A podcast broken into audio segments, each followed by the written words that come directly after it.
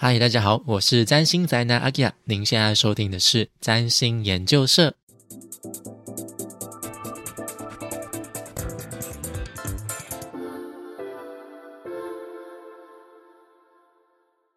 嗨，大家好，我是占星宅男阿基亚，今天要来聊聊二零二二年九月份的重点星象解读。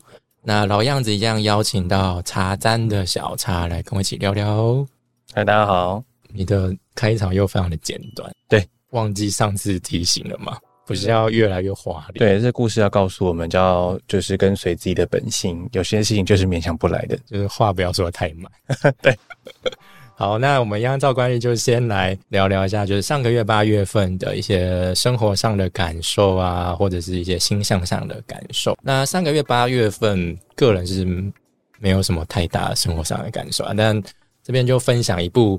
影集就是 Netflix 上面有一部新的影集，叫做《中年失恋日记》。有人说它有点像是男同志版的《欲望城市》，因为它的编剧是之前《欲望城市》的编剧。他就是在描述有一对就是中年男同志情侣，然后他们交往了十七年，然后忽然就是其中一方就。莫名其妙就跟他提出分手，然后就是那其中一个就说啊，怎么会发生这种事情？然后一直想要去挽回他。然后第一季就是在描述他整个心态上的转变了，应该会有第二季吧？因为结尾的那个感觉就是会有第二季的感觉，而且就是提分手那个为什么要跟他分手，第一季也没有讲清楚。对，大家在最后就嗯，哦，不，这样我们我们不不爆雷，不能爆雷，对，不不爆雷，但是就是就想说到底是怎样。整部片子我觉得看人就是有一些感受啦，毕竟年纪也不轻了。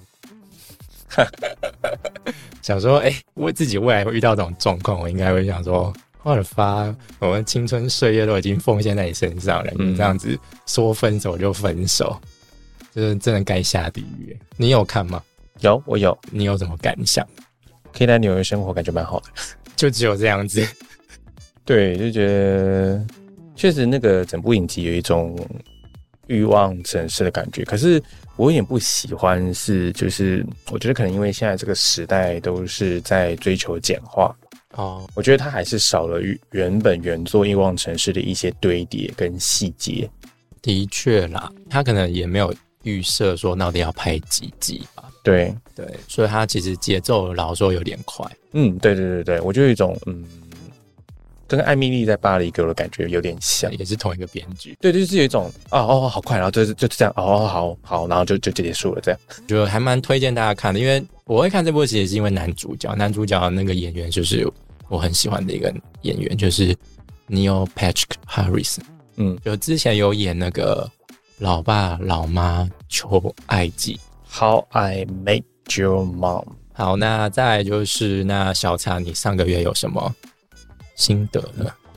嗯，上个月金星在狮座，所以确实就是让我的生活上的聚会真的蛮多的。但不是所金星举狮子就保证你一定有很多的生活丰富跟多彩多姿，那是因为我本人金星就在狮子，才会有这样的效应。对，要给大家就是讲一下，不是一片，不是这个东西来了你就会很开心，这样就所有人都要 party 这样。对，然后所以我就是参加了很多用这样的聚会，然后就确诊了这样。就确诊，就跟上，恭喜你世界的潮流。对，恭喜你终于加入确诊者的行列。对，那隔离的日子虽然还是很忙，但多少还是有获得一些休息的时间，然后才真的有空把一些就是该读的书啊。就像我跟阿 k 拉有有一起参参与了一个就读书会，我想说没有这个确诊，我想说我惨了，我要开天窗了，我读不完。对，哎，结果一确诊，很多时间可以看书了，这样。所以要感谢确诊。对，对我那时候问你，哎，你看到进度看到哪？我说，哇，你也看太快了吧？一半没有啊？你那时候问我看一半，其实还算少哎。但因为我跟冠廷就是我们两个就是看很慢，怎么办？我们要赶快追上他。好，好，原来是因为确诊了。对对对对，但还是鼓励大家平常就要安排适当的休息时间呢，不要透过疾病来强迫自己休息。其实我最近也有在做一些调整啦，就是比如说像我最近就是会。减少就是自己在社群平台上使用的时间，因为我真的觉得花很多时间在上面，就而且那些时间真的都是很浪费。你可能就是一直在看看一些很废的影片啊，或者是知道一些别人家的大小事。现在想一想，就到底关我屁事？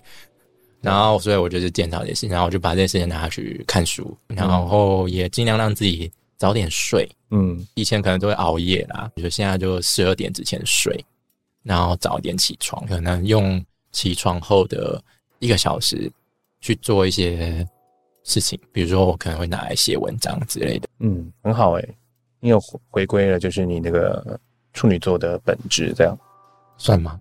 算了啊，就是刚好上个月也都是群星在处女座，对，对啊，生日快乐，还没。今天录音的时间我还没过生日，还有五天。预先祝福嘛，对，好哦，那你还有什么要补充的吗？没有，好，那我们就进入今天的重点，就是九月份的重点形象。那一样按照惯例，就先来 overview 一下。那这个月星象不多，首先是九月五号，金星会进入到处女座。那再来是九月十号，水星会开始逆行。九月十号这一天，满月也会发生在双鱼座上。那再就是空一个礼拜就没有什么重大现象发生，那一直到十月二十三号，太阳会进入到天秤座。那再就是二十六号，新月会发生在天秤座，在最后月底。九月二十九号，就是金星会进入到天秤座。那首先是九月五号的金星进入到处女座。那金星进处女，其实对金星来说不是一个很好的位置，因为它在这边是入弱的状态，嗯就是一个弱势。那行星弱势的话，就表达就是一个孤立无援，就是身在井底，在井底里面，然后喊救命，没有人来救他那种感觉，孤立无援的状态。大家也可以想象，就是金星她就是一个爱与美的女神嘛。那来到处女座，像是她来到一个农村的感觉，就她可能原本就是很爱享受、很爱 party。但忽然就来到一个需要让她变得比较勤俭持家的地方，那自然在这边一定会非常的觉得很格格不入。所以在这边，金星可能没有办法很顺畅去发挥它原本应该有的样貌啦。大家如果以现在的角度来说的话，他们可能就会去鼓励你去做一些，比如说处女座相关的一些事情，就可能可以从当中得到一些乐趣啊。比如说像是做做手工艺啊，嗯或者是开始养生啊，注重自己的健康啊，可能会有一些好处，也说不定。再来就是金星待在处女座的时候呢，它在九月十七号会跟位在双子座的火星形成四分相。那火星是一颗凶星那，它就是一个带有攻击性的行星，这种感觉就有点像是那个乡村农夫在半路遇到了抢匪，就忽然杀出来，就是把钱交出来。但是他们两个因为是私分相，所以就是会纠结在那边，不会就是两个真的就马上就打起来，有任何的冲突，就会你不动我不动那种感觉，或者是你追我跑，但是你分不出个高下这种感觉。对，反正就是会有一些，比如说火双子那边，他可能有一些言语上的攻击啊、挑挑衅或者是挑逗，也说不定。然后就是会让目前比较弱势的金星处女就感到不太舒服，那他也不知道该如何去脱离这个现状。好，那金星处女你有什么想法？嗯，入弱的金星确实不太利于就是整体形象的打造，不太适合就是在一些小细节上，但是很适合去精雕细琢。在工作上呢，或许就可以针对一些细节做美化修正，可能比较利于一些就是设计师啊，或者是艺术工作者，这时候可以去不要做大计划，可以去雕一些细节。哎，那个那个那只手还没做好啊，或者什么东西还没做好，去去多琢磨一些。然后在生活上呢，就像你刚刚讲的，也可以执行一些断舍离、简化居家环境，然后也适合做一些手工艺来陶冶身心。这样，做什么手工艺？呃，陶瓷。陶瓷啊，看你个人兴趣吧。每个人喜欢的那个细节都不太一样。像我可能就会选择做甜点。做甜点，你不是没有厨艺方面的天分吗？兴趣跟有没有天分是两回事。你不怕你炸了厨房吗？我不会，现在就是以后流行很多那种，就是厨房，然后专门在教你做一些简单的甜点。哦有有有有，像板桥车站楼上就有一间，我就一直很想去。就是炸别人家的厨房。对，炸别人家厨房，但那个应该也不会炸到哪里去，就把面糊和一和放在烤箱。这样应该不会出意外哦我跟你讲，就是不会做菜的人，你永远都想不到他们到底有什么方法可以炸掉厨房哦。我记得脸书有个社团，就是很多人都是在 po 自己失败的料理，真的就是哇塞，就想说哇，怎么可以组织这种地狱料理？但你去上课应该还好，因为老师会把你盯得很紧了，对，不会让你太失控。对，应该不会让我出意外。所以你接下来就是要往就是烹饪开始迈进，不是上个月说要去跳舞，哦，确诊了怎么跳？确诊完你还是可以去跳啊，不要那边找借口。所以你就要变要跳舞，要碰人。对啊，这只是兴趣，只是一种陶冶身心、你享受你生活乐趣的一种方式。没错，对，我们可以做很多事情来娱乐自己，这样。那再就是九月十号、十号，就是水星会逆行啦，这个大家都很熟。那它就是会在在天秤座上开始逆行，是从几度开始逆行呢？我这边忘记写了，带我查一下资料。反正就是会开始逆行。是没错，反正就是开始逆行啦。但我还是要想要查一下，忽然觉得好像功课没做完的感觉。嗯，它会从八度开始逆行，就是天平座的八度开始逆行，对。然后一直到九月十三号再逆回处女座，然后一直到十月二号，它就会恢复顺行。那水逆的内容呢，基本上就是有一个标配的内容啦，就大家应该都知道了吧。会有什么内容呢？我们请小茶来说明一下。现在是考试嘛？对啊，你身为一个专业占星师，哎呀，水逆就是啊，水星掌管的相关领域容易会有一些迟滞、延迟、阻碍。那水星所掌管的领域就是常见的沟通跟表达，然后呢，交通工具、电子用品，所以在这些领域上呢，都有可能会有一些阻碍。那预防的方式就是电子用品备份。交通工具的话，就早一点出门，然后沟通上就是要多花一点心力，多做几次沟通，这样。反正这个大家应该就是陈腔滥调，大家应该都已经听过千百万次了。就如果你是平常我在发露一些，比如星座专栏啊，一些星座专家们，他们只要水逆都会讲大概一样的内容，但是一样我们要强调，就是其实逆行没有那么重要。对，对，它就是真的是很常发生的一种形象。就是其实，在古典占星来说，他们对逆行没有像现代占星那么重视，对他们来说，就只是一个行星开始出现混乱的一个状态了。对啊，就是路上的一颗小石头。对，没错，就是减速带的概念了。嗯，但大家一样不要过度放大，不要自己吓自己。是的，当然，行星开始逆行，就是它又会开始走回头路嘛。那之前水星在天秤座的时候，它形成的一些相位又会再次用逆行的状态去经历，那就是比如说九月十九号，水星会再次跟木星形成对分相，那这组对分相就有点像是两个人理念不合的人，就是可能会一个人在讲很多梦想啊，那另外一个人可能就比较注重一些比较注重人际关系上的交流，这就让我想到之前韩国瑜在出来选总统他讲的那句话，就是我跟你谈大海，你跟我谈漱口杯，他讲的。都是他讲的，他在骂别人。他在辩论的时候讲，政见辩论的时候讲的。就我跟你谈大海，你跟我谈漱口杯，就有那种感觉。就一个讲的很大，一个讲的很小，可能彼此之间会有一些纷争。OK，那再就是九月二十七号，就是水星逆行会跟金星合相，那是在处女座上。那刚刚前面有提到，就是金星进入到处女座是一个弱势的状态嘛。所以这时候金星农妇不能再加上女神，她这时候是农妇状态，就非常的虚弱。那她可能就是会开始诉说她一些过往的不堪，那可能是比如说跟她的一些恋爱有关啊，前任、前任对前任有关，就诉说各种不堪，他怎么对待我的，你知道我有多惨，就开始卖惨这种感觉。那在小茶，你有什么想法吗？水星在九月三号前呢，都逆行在天秤座，所以呢，在天平的沟通领域上会比较容易遇到阻碍，然后我们也容易去过度思量，没办法下决定。天平本来就是一个衡量的个性的人，在碰上逆行的阻碍的时候，会更加难以下决定。那再来二十三号之后呢，水星逆回处女了，所以它也会加重那种呃反反复复思考，不断在左右衡量跟分析的那种现象。我也觉得说这没有什么问题啦，你本来就可以要要试，反正要试着接受这样的反复，这确实就是逆行期可以带为我们带来的好处，没有错，反复也可以是好处。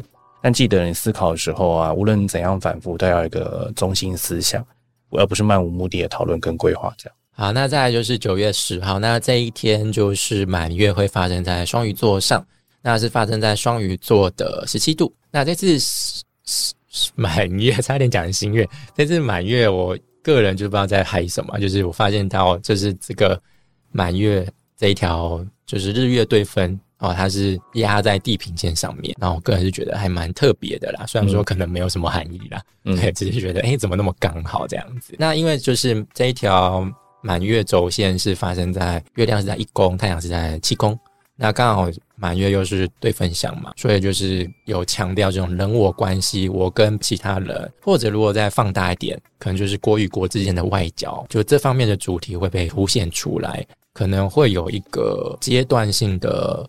结束啊，或者是一个成果出来也说不定。那这一次的满月也跟位在双子的火星形成一个就是 T square，就是压力三角。那这个火星是在四宫内，所以就是这一次可能家庭，那放大一点，可能跟我们自己的国家就是也会被带入家庭国家这边有一些争议性的事件发生，然后造成一些。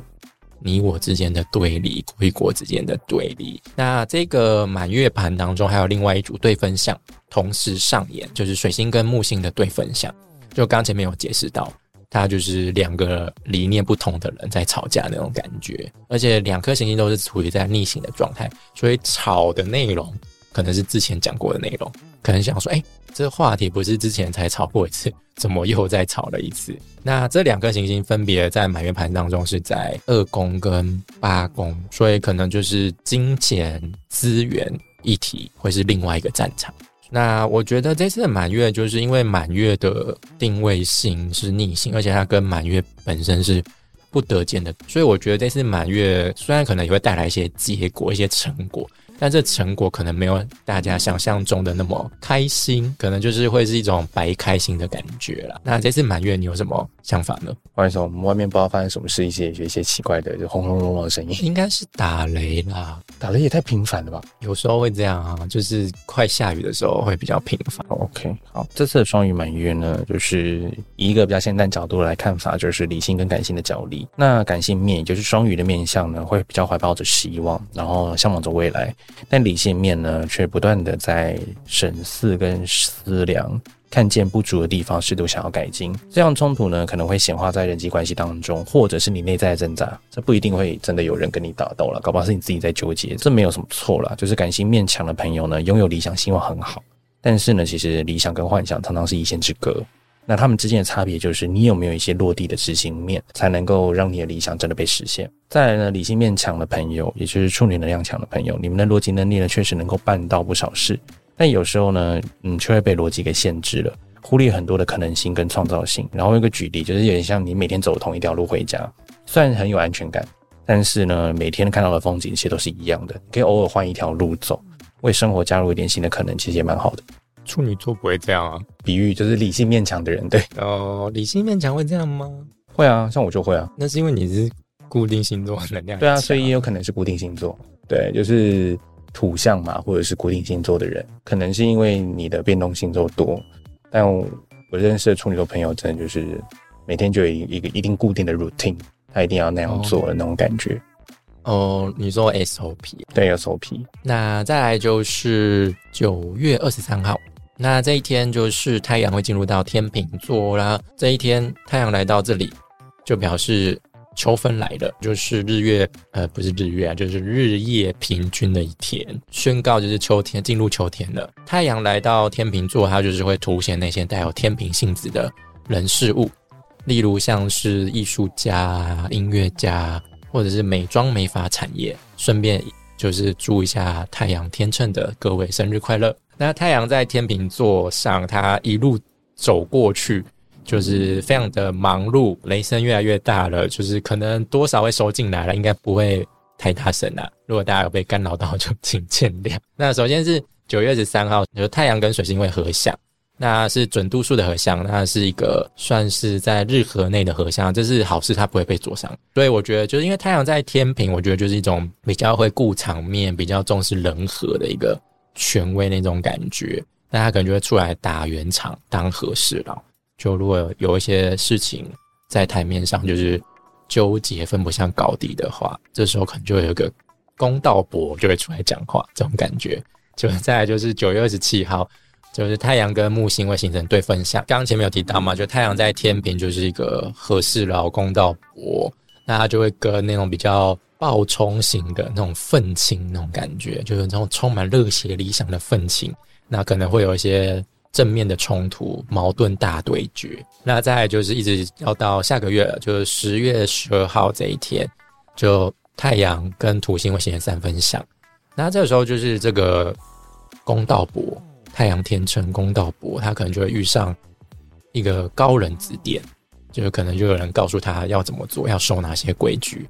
才能够把事情处理好。那再就是十月十八号，太阳跟火星会形成三分相。那这时候火星还是在双子座上，那可能就是这个公道婆会受到一些言语上、媒体上的攻击。那最后就四月二十三号，就是太阳跟金星会合相，就是在离开天秤座之前，它最后跟金星合相。那这也是在日河内的准度数合相，所以不是灼伤。他这时候公道伯可能会有一些。因为他的谈吐得体，那他可能会因此获得一些掌声，获得一些正面的回馈啦，得到一些小甜头。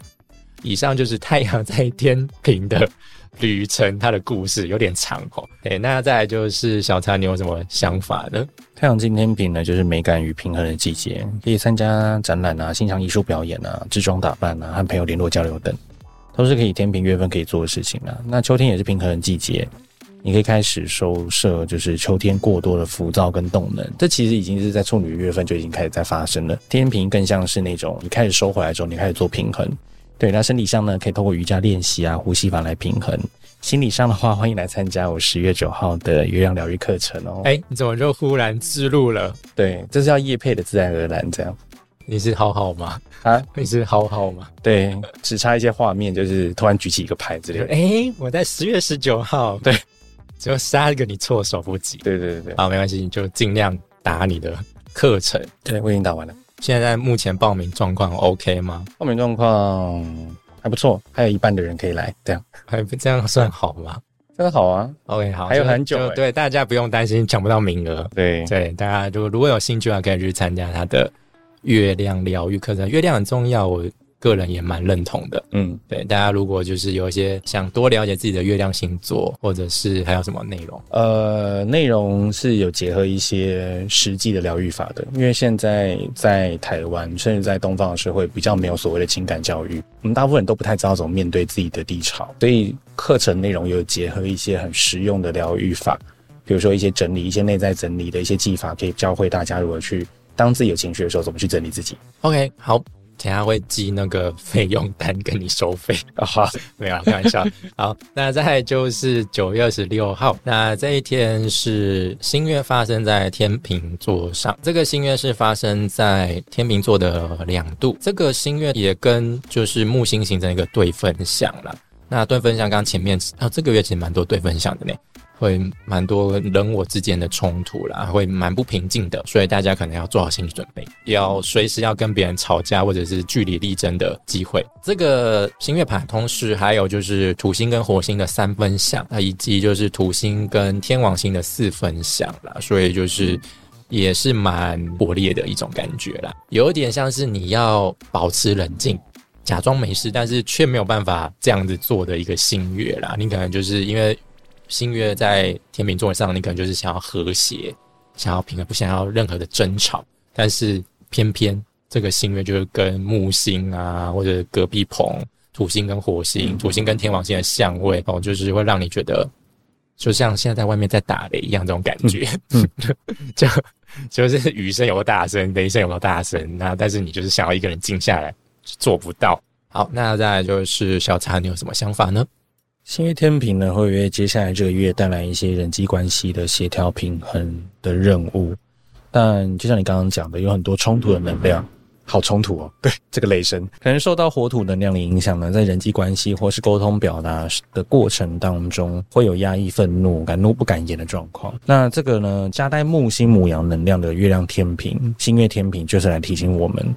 要学习用平衡、理性但坚定的立场去进行人际关系沟通、人际关系上的沟通跟协调，而不是自己在生闷气，但是别人却不太知道你在干嘛，或是摸不着头绪，为何你就是突然不合作了？这样，我觉得这一段就是非常的有临场感，因为我觉得雷声应该都被收进来了。好，那再就是九月二十九号，那这一天就是金星会进入到天秤座。那这一天就是金星之前在处女座，就是前面有提到嘛，是入落状态，就是变成农妇。他来到天秤座就是归位了，因为这是他另外一个主管的地方，所以他可以在这边顺畅的展现出他积极的一面。因为天秤座是阳性星座，所以它是金星比较外显活跃的一面。他在这边就是一个交际花，就在人群当中当花蝴蝶。会充分的展现社交实力，又或者是会在这边展现出那种和谐的美感啊，当一个文艺少女啊。不过金星到天平之后啦，就是会开始持续被太阳灼伤哦，就是金天平的那种美好，可能不是那么显而易见啊，就是焦点会一直被一个实力更强大的某一个人。事物给抢走，这一段期间，金星可能就会一直笼罩在那个人事物的光芒之下。那金星在天平的旅程，它一路上也会跟其他行星形成一些相位。那首先是十月二号，都到十月去了哦，它跟木星会形成对分相。那这有点像是文艺少女她的喜好跟面包的两难抉择。因为木星其实在先天的含义上也象征着财富，所以就是我要专注在自己的爱好上呢，艺术爱好上呢，还是我要顺从主流，就做出一些出格的事情呢，才有钱赚，然后陷入这样的抉择两难。那再就是十月十四号，那这一天金星跟土星会形成三分相，那就是文艺少女她就会面对就是来自长辈的一些升级考验。因为土星不是一个会善待其他人的行星，它可能会给出一些比较就让你可以就是技术在磨练更多的测验。再就是十月十九号，金星会跟火星形成三分相，这个就是文艺少女，她就受到一些流言蜚语的攻击啦，或者是她就半路遇到一些呃八家奖啊之类的的骚扰。好，那再来就是小茶，你有什么想法呢？金星也跟着太阳的脚步进入到天秤座了，那这是它的入庙位置，所以呢，所有金星相关的，像是美感平衡啊、享乐的活动、社交互动，都很适合在这个月安排起来。整天呢，就会跟我哭没桃花的朋友呢，也请动起来出门去求偶，这样。但不是所有人都有桃花，那今天平只会祝福那些有重点行星也在风象星座的朋友，会比较有恋爱或者是。桃花机会。OK，那以上就是这个月的星象，那再来就是做个总结吧。那我觉得这个月就是刚讲的内容，就发现到这个月就蛮多对分享的啦。好，所以就是大家可能在人我关系上、人际关系上要特别留意，容易出现彼此意见不拢的状况，或者是可能因为受到一些水逆的影响啦，就沟通不良，然后就是你听不懂，我也听不懂，所以对方到底在想什么？然后就吵起来了，所以水逆的情况也多加留意。就水逆可能比较容易会影响到的，就是开创星座族群跟变动星座族群，因为它会横跨两个星座啦。所以就这两个族群，就是注意一下日期，在九月二十三号之前是会影响到开创星座族群，那二十三号之后会影响到变动星座族群，所以大家就爱自意哈。好，那小茶你有什么总结呢？呃，就是处女能量的那个修剪，其实已经进入尾声了，开始加入天平天平能量的平衡，会有一种呢被整理过的美好的感觉。所以鼓励大家可以针对外表精细感受啊，或针对身心灵做平衡，由内而外调整，为接下来的季节做准备。就这样，好了，那就是以上就是二零二二年九月份的星象解读。那如果喜欢我们的内容，就欢迎按赞、留言、分享。就是如果有任何想法、意见。